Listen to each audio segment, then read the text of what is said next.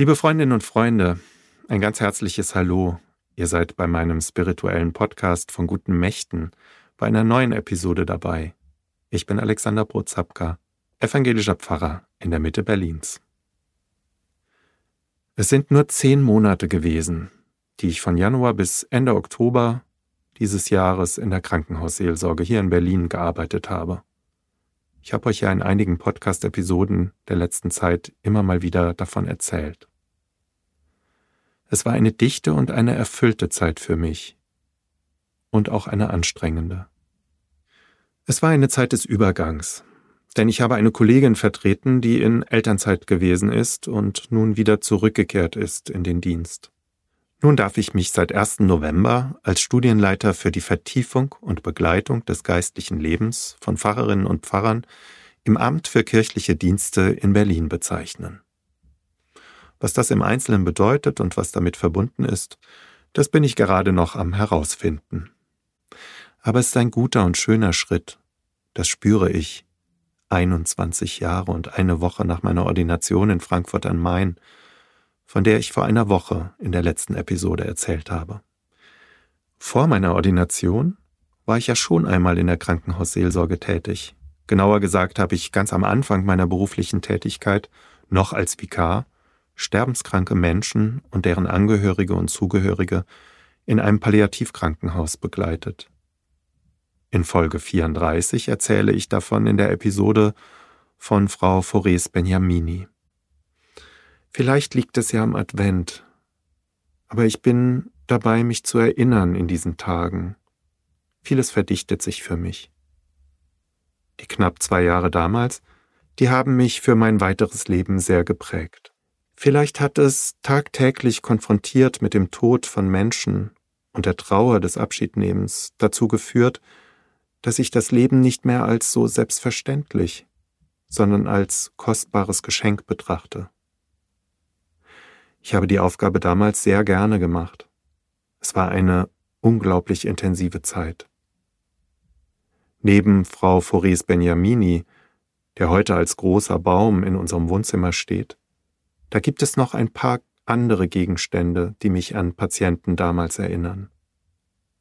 Da ist ein Bildband über die Bibel, der Jörg, einem jungen Mann, gehörte und den ich nach seinem Tod bekommen habe er hatte ihn für mich bestimmt.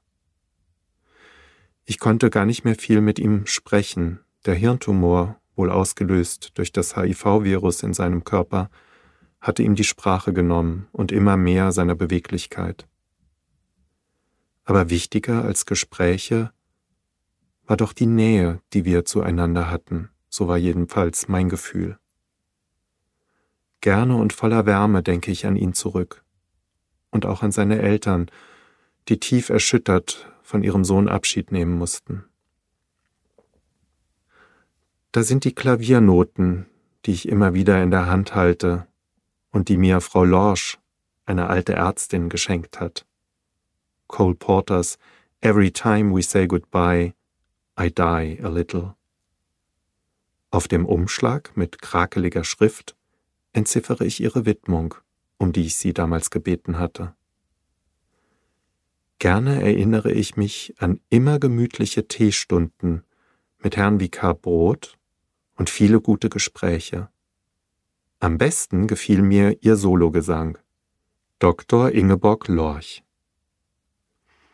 An die Teestunden und daran, dass ich Frau Lorch etwas vorgesungen habe, da erinnere ich mich nur noch ganz dunkel. Wohl aber daran, dass ich nicht lange vor ihrem Tod mit ihr Schuhe kaufen war. Ihre Füße waren wegen der Ansammlung von Wasser dick geworden und passten nicht mehr so gut in die Schuhe. Also haben wir uns auf den Weg gemacht und neue, bequeme Schuhe gekauft. Eine Art besonderer Seelsorge, an die ich gerne denke. Das ist alles lange her, und doch steigen die Erinnerungen frisch in mir auf. Die letzten zehn Monate also über 20 Jahre später, bin ich nur noch einmal in die Krankenhausseelsorge zurückgekehrt. Die Arbeit war wieder intensiv, aber sie ist mir auch viel schwerer gefallen als damals. Ich spüre, ich bin dünnhäutiger geworden, Die Schicksale sind mir näher gegangen. Da ist Holger, der seit Anfang des Jahres im Krankenhaus ist und wenige Monate jünger als ich. Nach einer schweren Sepsis, also einer Blutvergiftung, hat er häufig unerträgliche Schmerzen beim Verbandwechsel. Liebevoll umsorgt ist er von seiner Frau Iris, auch sie habe ich begleitet, und auch die beiden gemeinsamen Teenager-Töchter Julia und Amelie. Ich konnte nichts tun, eigentlich nur da sein und mit aushalten. Oder da ist das 13-jährige Mädchen, das, ebenfalls nach einer schweren Sepsis, auf die Intensivstation kam und in der Nacht dort verstorben ist. Am nächsten Morgen mussten wir ihrer Oma die Nachricht von ihrem Tod mitteilen. Die ganze Intensivstation, alle Menschen dort waren geschockt. Abends kam die Mutter, die am selben Tag aus dem Ausland zurückgekehrt war, mit zwei Freundinnen als Stütze. Und auch der Vater kam ins Krankenhaus. Fassungslosigkeit, Trauer, Hilflosigkeit. Was konnte ich tun? Ich konnte ein Gebet sprechen und einen Segen am Totenbett. Die 16-jährige Schwester hatte nicht die Kraft, ins Krankenhaus zu kommen. Liebe Freundinnen und Freunde, ich spüre es tief in mir. Das beschäftigt mich, das lässt mich nicht los. Das darf doch nicht wahr. Das kann doch nicht alles sein, denke ich und spüre ich. Gestern hat mir Gina, ich habe von ihr in Episode 65 Grenzerfahrungen erzählt, Gestern hat mir Gina am Telefon erzählt, wie groß ihre Sehnsucht nach Spiritualität ist. Sie hat mir damit aus der Seele gesprochen, und ich teile mit ihr und mit bestimmt ganz vielen Menschen und auch mit euch diese Sehnsucht. Sich fallen lassen zu können in eine Geborgenheit jenseits alles Machbaren. Ich glaube, ohne diesen ganz anderen Raum, ohne das Vertrauen darauf, dass trotz allem alles gut wird, wie immer das aussehen mag, hätte ich die letzten Monate im Krankenhaus nicht sein können. Jetzt, im Advent, da steigen die Erinnerungen mit ein paar Wochen Abstand in mir wieder auf.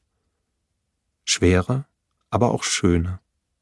Es ist gut und wohltuend, dass sie in den Advent eingebettet sind mit seinen Lichtern, und dem Ausblick auf Weihnachten.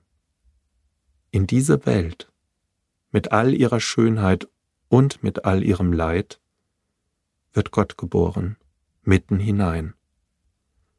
Abseits der Schauplätze dieser Welt mit ihrem Glimmer und dem Lärm. Daran glaube ich und darauf vertraue ich. Und ich zünde für alle, die in diesem Advent leiden und trauern, eine Kerze an. Gibt ein Adventlied, das mir sehr nah ist und sehr wichtig ist, von Jochen Klepper, der selbst im Dritten Reich sehr gelitten hat. Ich möchte euch gerne zum Abschluss die erste Strophe vorsingen.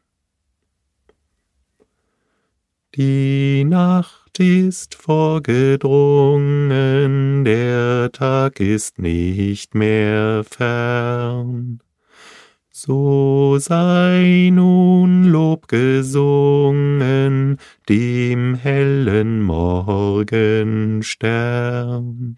Auch wer zur Nacht geweinet, der Stimme froh mit ein. Der Morgenstern bescheinet auch deine Angst und Pein. Ich wünsche euch, was auch immer euch bewegt, das Licht des Advents. Tschüss, euer Alexander Brozapka.